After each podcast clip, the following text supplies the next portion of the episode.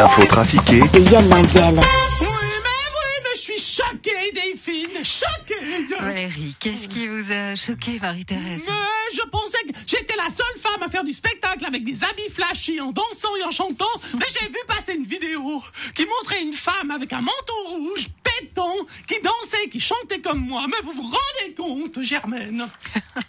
Moi qui fête mes 30 ans de carrière, sans concurrence, voilà qu'une autre femme veut prendre ma place. Et en plus, elle a l'air acariâtre, pas très sympathique, et avec une coupe de cheveux et des habits improbables. Ma carrière est finie, Joséphine. On va m'oublier. Ma déchéance artistique arrive à grands pas, Olivia. Non, mais c'est rien, Marie-Thérèse. C'est pas une concurrente. C'est l'ancienne candidate au Conseil fédéral, Eva Herzog, qui dansait, qui chantait dans le palais fédéral. Vous risquez rien. Oh, vous êtes certaine Alors ça change tout. Non, mais je me disais aussi qu'elle pouvait pas me remplacer. Entre nous, ça pourrait pas marcher, on dirait un homme. Aujourd'hui, c'est la journée mondiale du chasse, là. Oui, effectivement, j'entends la journée mondiale du chasse-là. Vous savez, Madame Augier, que j'étais vigneron avant d'être euh, conseiller fédéral. Oui, on sait, monsieur Oui, Brûlin. la journée mondiale du chasse-là, c'est un peu ma journée à moi.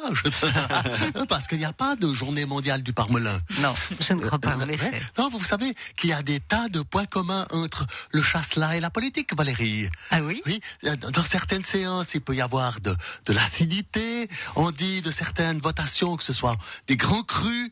Quand euh, les nouveaux conseillers nationaux arrivent, il y a souvent embouteillage. Quand vous faites de la politique, il faut filtrer les informations pour ne pas qu'elles partent dans la presse, j'entends. Il y a des parlementaires qui sont gras et qui sont périmés parce qu'ils sont en garde depuis trop longtemps. À chaque élection fédérale, on dit que c'est un bon ou un mauvais millésime et souvent on essaye de faire passer les lois en vain. Ah, en vain. C'est pas mal, oui. j'en ai une pire. Et surtout, au bout d'un moment, la politique, ça saoule. Gérald Darmanin a voulu présenter sa démission à Emmanuel Macron et vous l'avez refusé. C'est clair. Écoutez, vous savez, euh, il n'arrive pas à faire passer sa loi sur l'immigration. Parce que, vous savez, nous avons un gros problème en France. Nous n'arrivons pas à faire des compromis. Non, euh, on n'arrive pas. Euh, sa loi sur l'immigration était parfaite puisque la gauche l'a trouvée trop à droite et la droite l'a trouvée trop à gauche. Et là, la logique dirait, c'est une bonne loi puisqu'elle ne plaît à personne. Pour changer sa gueule de partout, rien n'avance. Vous savez, j'ai l'impression que mon gouvernement est au sommet d'une piste de course de ski, euh, de Coupe du Monde de ski. Tout est tout- toujours annulé au dernier moment. À la COP28, une vingtaine de pays lancent un appel pour tripler la production d'énergie nucléaire, seule possibilité pour réduire la dépendance au gaz et au charbon.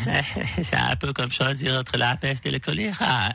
Vous ne voulez pas entendre parler de nouvelles centrales nucléaires, monsieur Brella Alors déjà que le peuple a voté à, a accepté à 58% la loi sur l'énergie qui interdit de construire de nouvelles centrales nucléaires en Suisse. En Suisse, ensuite, même si on en construisait une, Valérie, elle pourrait pas être prête avant une vingtaine d'années. On en serait à la presque cinquantième COP machin où on n'aurait toujours pas décidé de faire quelque chose de concret pour la planète.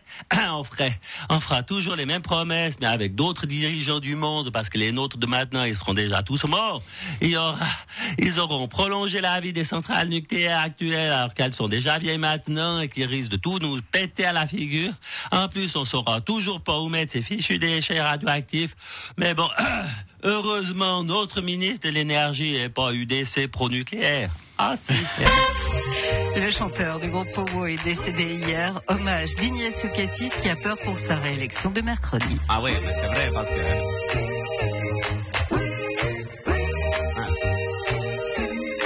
Moi vouloir rester là, continuer à servir je sais pas quoi. Qu'est-ce que je fais si on m'élit pas? Je sens qu'on veut plus de moi. Je le jure, j'irai plus à Bruxelles si désaccord j'en ai pas. Moi vouloir rester là, sauf si j'ai pas assez de poids. Moi vouloir rester là, pas me faire virer pour un verre, pas me retrouver tout derrière, toujours là.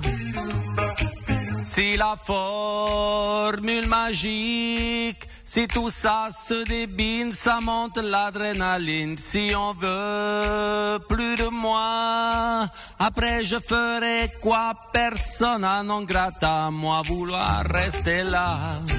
Sauf si j'ai pas assez de voix.